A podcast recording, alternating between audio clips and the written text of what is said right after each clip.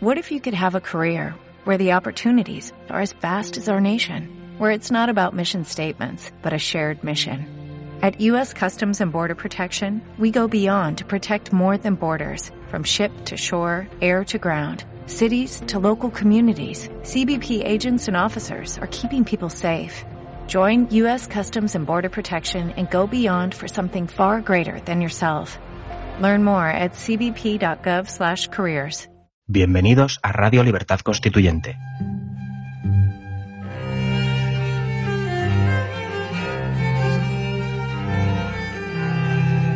Están escuchando Los Florilegios Diarios de Trevijano.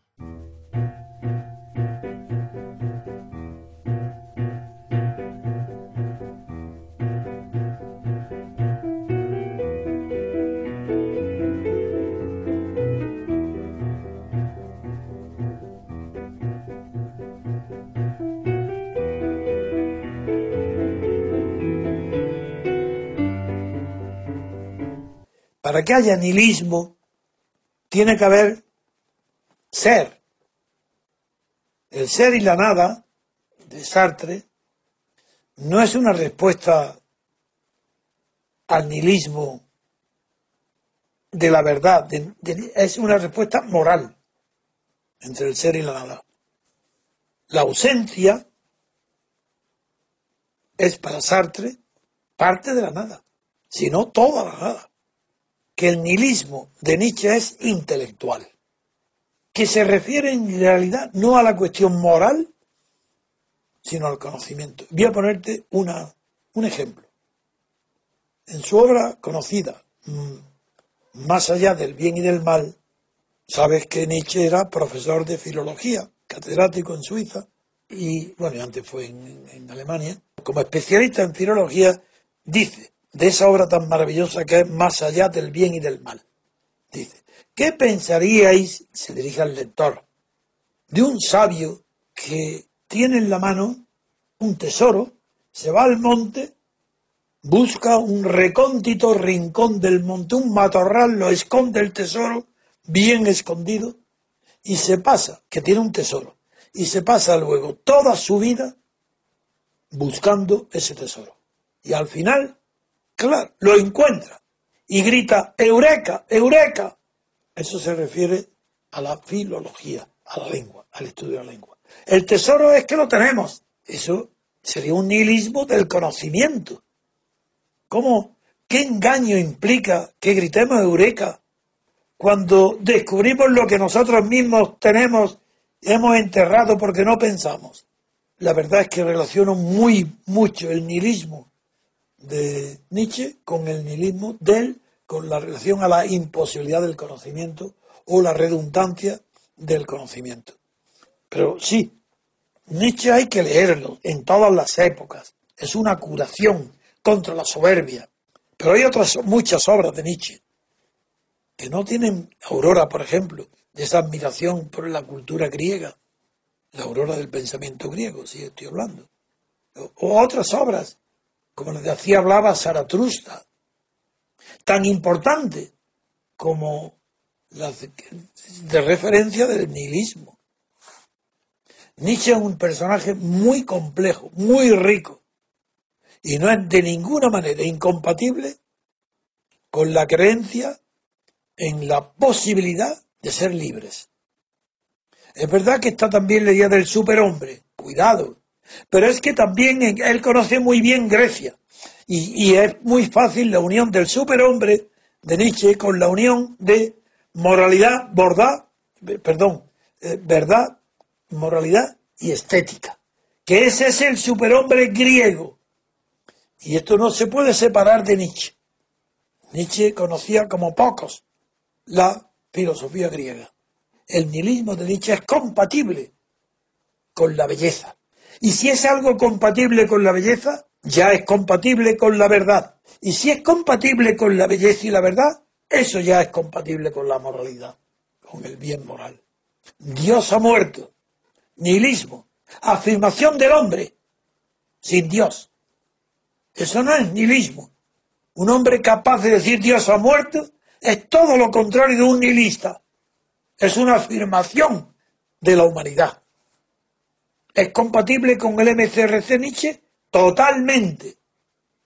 Porque nos acercamos, en, en el propósito, desde luego, a la idea de los superhombres, que incluye a la supermujer. Los que conocemos la verdad y aceptamos la situación que hay, tenemos la paciencia, tenemos, no porque pongamos entre paréntesis las situaciones que vivimos, no, las vivimos y las sufrimos. Sabemos dónde está el remedio.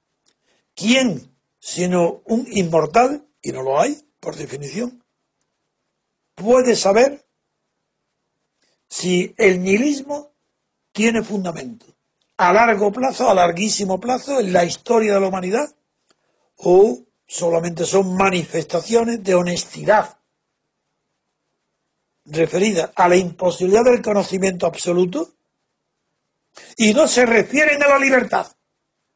Porque en la libertad, ejemplos como enamorados de la libertad, de la individual, la historia está llena.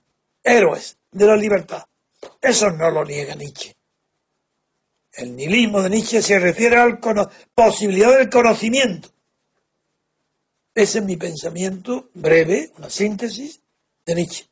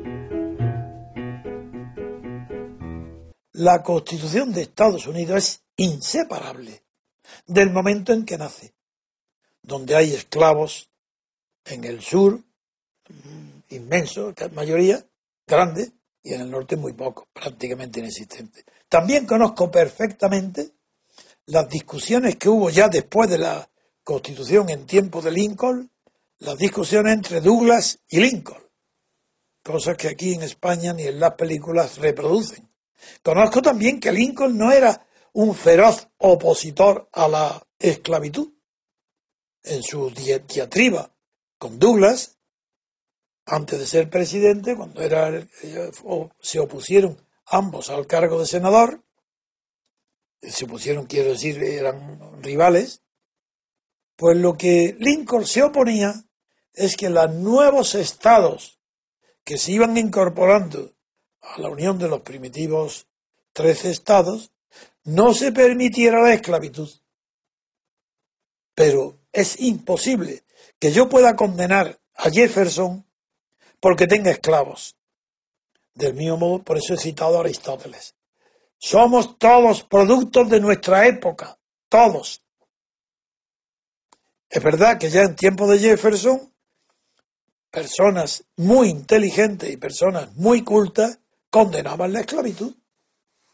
Y la Constitución de Estados Unidos no entra en el tema de la esclavitud, aunque es inseparable de ella. La prueba es que conduce nada menos que una guerra del norte con el sur al final. Que siendo la Constitución reglas de juego y no jugadas, es evidente que donde hay esclavos no hay reglas de juego para todos. Hay una clase dominante y una clase esclava. Hoy parece que afortunadamente hay una diferencia. Pues no, sí, claro que hay una diferencia en cuanto a las personas, pero en cuanto a la concepción política de una constitución no hay ninguna. ¿Por qué no hay ninguna? Porque hoy la servidumbre voluntaria, aquella que descubrió y definió por primera vez Etienne de la Boétie, ha sustituido a la esclavitud clásica, al esclavo. Y hoy, en servidumbre voluntaria, son los millones, millones de europeos, de españoles, donde existe la servidumbre voluntaria, que se obedece sin saber por qué, sin ninguna razón, se le da el voto y la confianza a quien nos va a tiranizar o corromperse.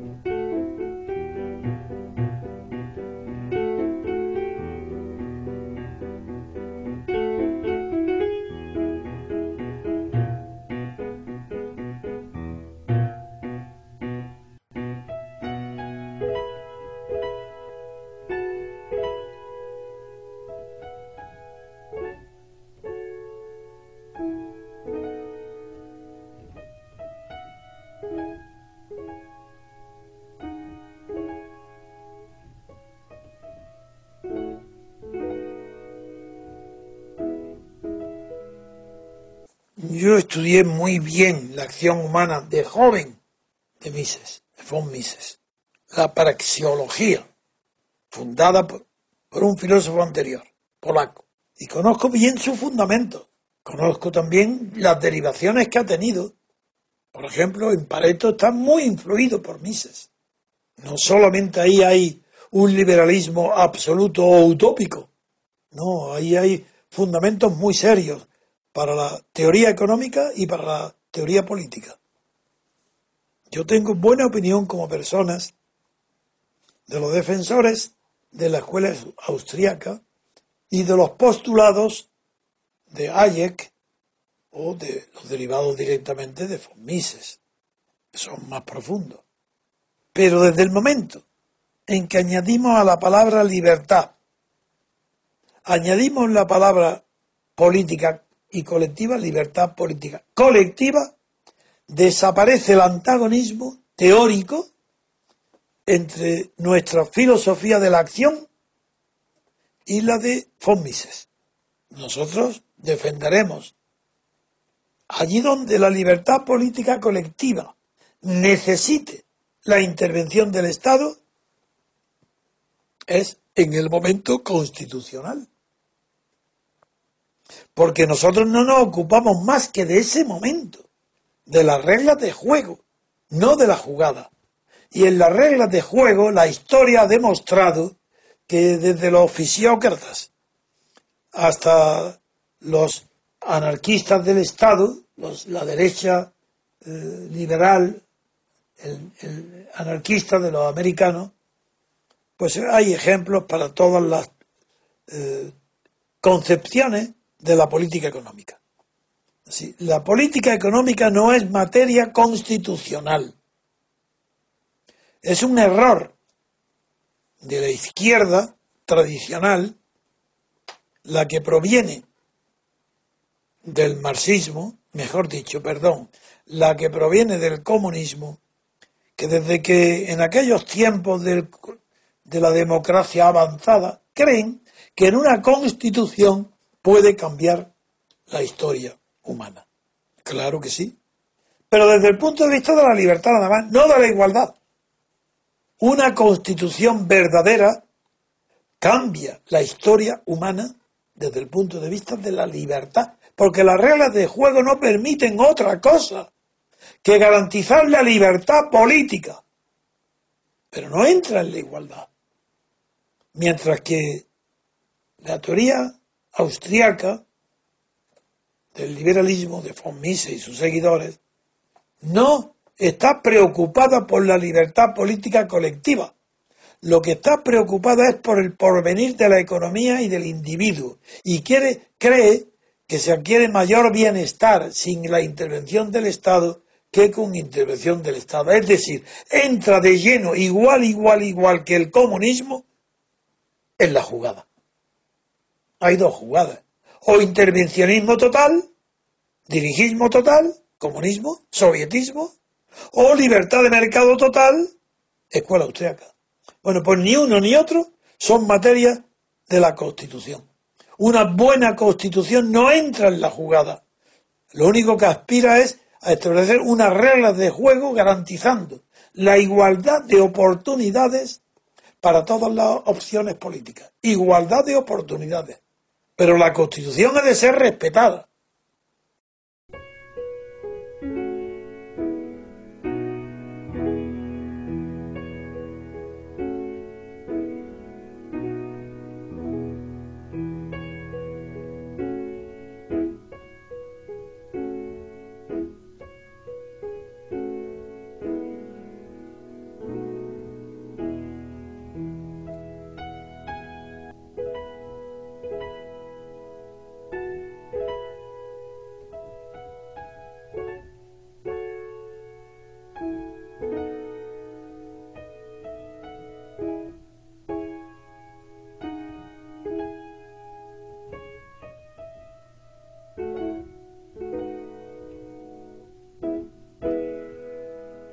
Con que el primer libro que yo publiqué, Alternativa Democrática, y los artículos que publiqué antes en la revista Reporter, los publiqué en un ambiente donde el marxismo, y sobre todo la terminología marxista, era el único vehículo de entendimiento, el único lenguaje político. Lo demás ni se entendía. Yo no era marxista ni he sido nunca.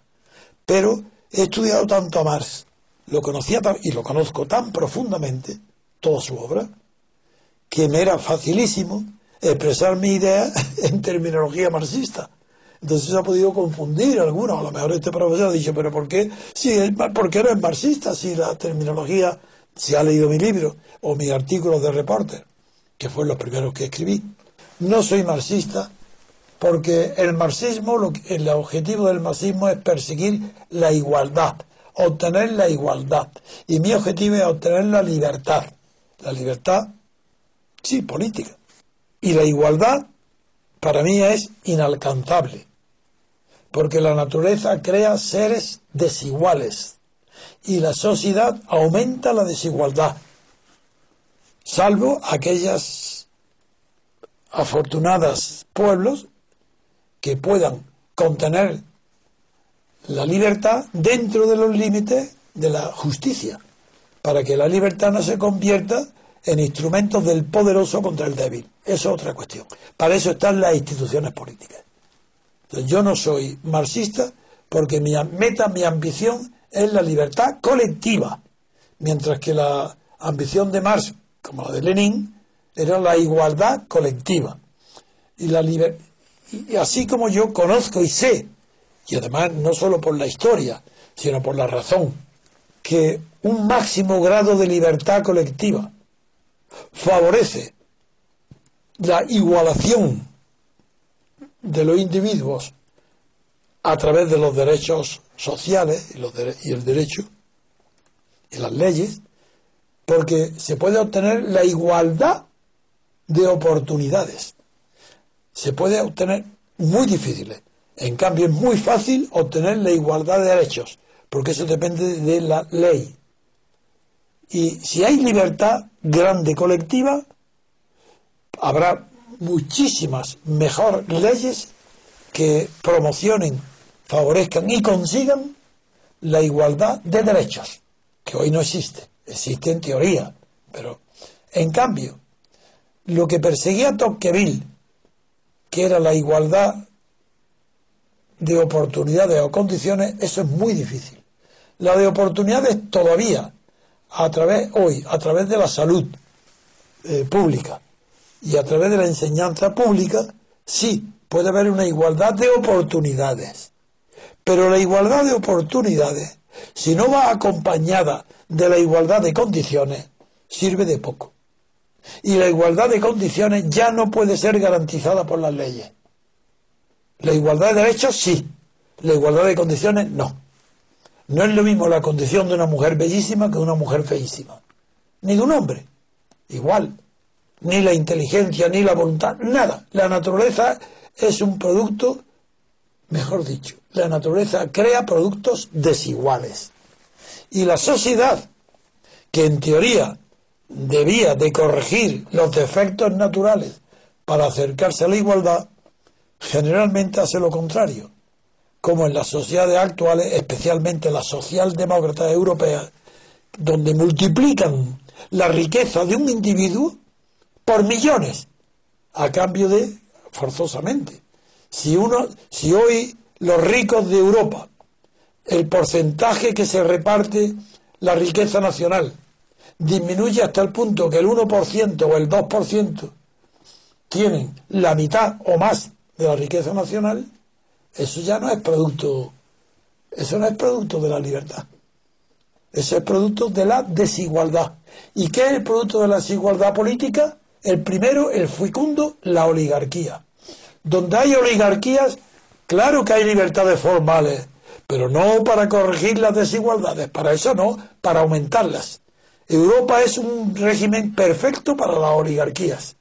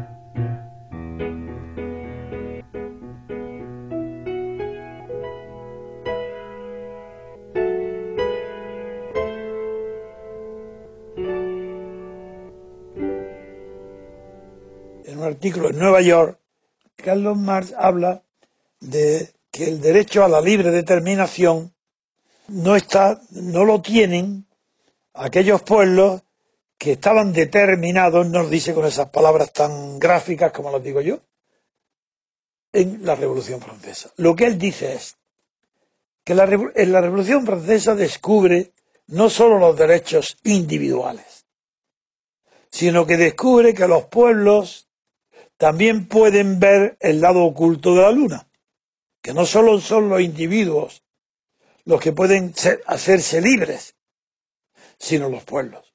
Y él dice que aquellos pueblos que antes de la Revolución Francesa, que es la que descubre y comunica el derecho de la libertad colectiva a los pueblos, dice, pues aquellos países, aquellos pueblos, aquellas naciones que cuando se produce la Revolución Francesa, ya tenían conciencia de su colectividad como pueblo y su determinación en una geografía determinada, con unas fronteras determinadas, es decir, aquello, esto sí son palabras literales de aquel artículo que está publicado en un periódico de Nueva York, es que aquellos pueblos que han logrado su unidad política, su concepción unitaria como pueblo, como nación, antes de la Revolución Francesa, no tienen derecho a la autodeterminación. Y cita varios países, entre ellos España, Portugal, Francia, Reino Unido, y añade.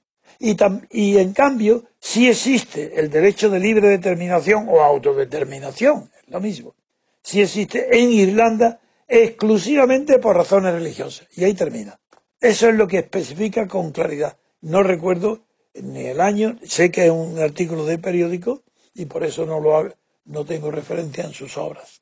Pero esta, esta misma idea está latente en Lenin y luego en Stalin antes de la revolución rusa.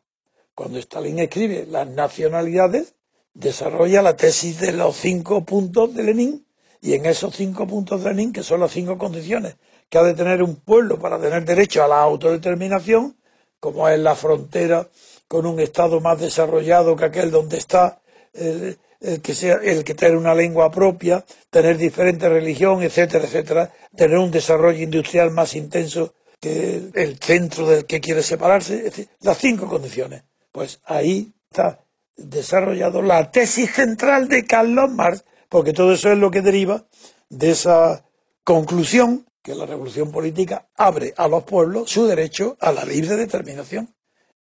En aquellos pueblos que no estaban determinados, que no tenían unidad política territorial, que no coincidían los habitantes con el territorio o la lengua con el territorio donde se hable esa lengua.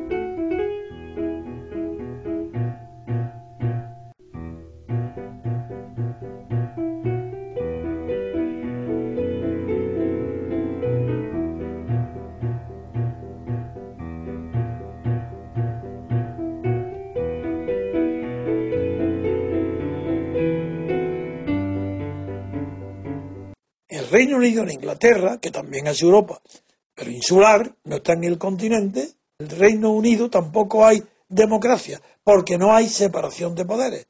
Pero en cambio, hay lo que había antes de la Guerra Mundial, un excelente parlamentarismo, un liberalismo político verdadero. Por eso, el Reino Unido sigue siendo una potencia respetada, no tanto como Estados Unidos, porque ha perdido un imperio por el liberalismo que es compatible con el imperio. Lo ha defendido, tuvo que, que perderlo como, ah, como el de la India, en guerras, porque no hubo democracia, ni ha habido democracia nunca en el Reino Unido. Pero hay un dignísimo parlamento, un parlamentarismo que representa de verdad a los ciudadanos de Inglaterra y del Reino Unido, a pesar de que allí no hay doble vuelta en las elecciones de diputados. Y eso da lugar a la llamada paradoja de Arrop, donde no es posible que haya democracia, ya que el liberalismo inglés, el diputado, no representa a todas las personas con derecho a voto en, el distrito de que representa el diputado, solamente los que lo han votado a él. Porque al no haber segunda vuelta, el que ha votado a otro no aceptaba no acepta que si pierde, el que gane el contrario lo represente a él, a diferencia de lo que sucede en la segunda vuelta en Francia, donde el perdedor acepta en la segunda vuelta, nunca en la primera, acepta que el que venza también lo representará a él. Es por eso la paradoja de Arrow, que no hay democracia en el Reino Unido, no es aplicable en Francia.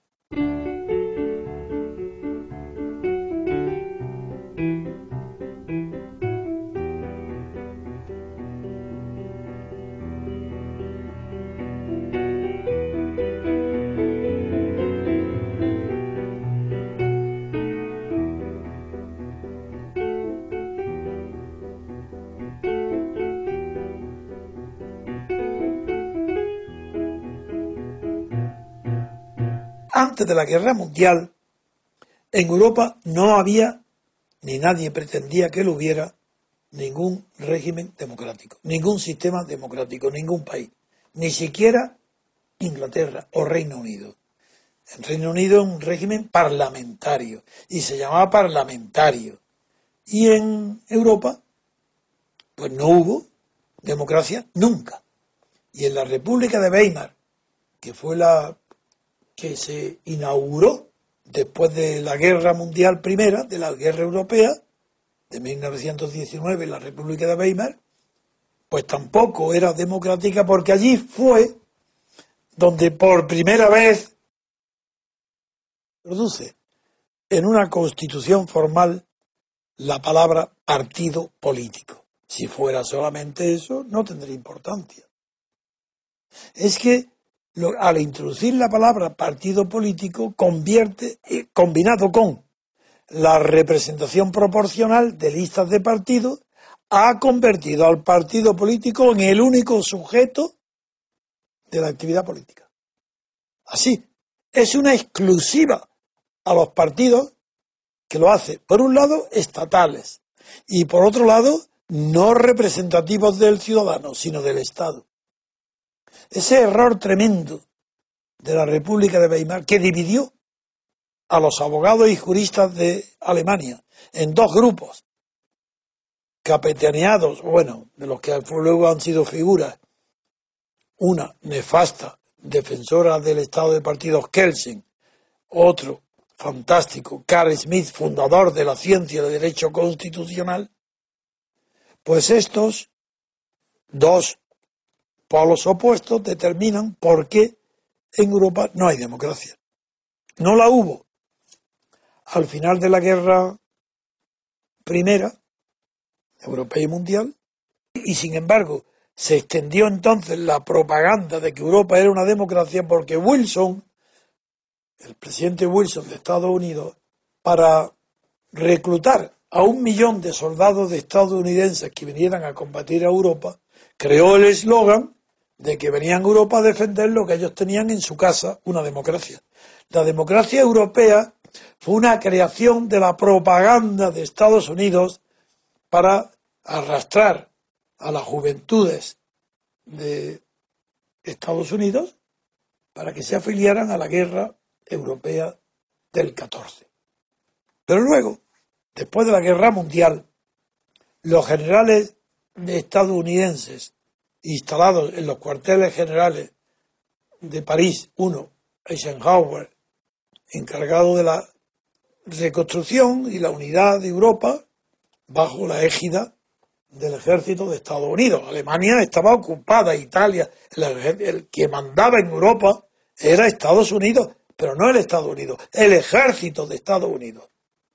Ese ejército es el que patrocina que en Alemania e Italia, y no digamos ya Bélgica, Holanda, todo el continente dominado por la Armada de Estados Unidos, no la parte que cayó bajo la influencia o dominio soviético, impone la restauración de la República de Weimar. Es decir, la locura de que la República de Weimar había frustrado hasta tal punto, junto con el desengaño alemán y las enormes indemnizaciones que impuso, impuso, la paz de Versalles, el Tratado de Versalles a Alemania, como castigo por la Primera Guerra Mundial, que ese fue lo que creó, en realidad, el factor más importante que creó a Hitler y al nazismo.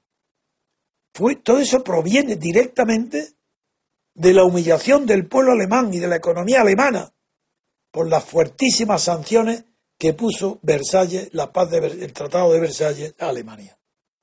Y resulta que los generales victoriosos de Estados Unidos imponen en Europa continental, no en Inglaterra, que era vencedora, en Europa continental imponen no el sistema parlamentario que hasta entonces era el modelo que existía en Europa, el modelo inglés, sino el modelo de la República de Weimar, Estado de partido sin representación.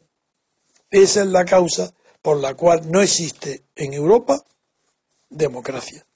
Porque no hay representación política y porque los partidos no han sido solo reconocidos en su legitimidad como organizaciones políticas operantes en la sociedad.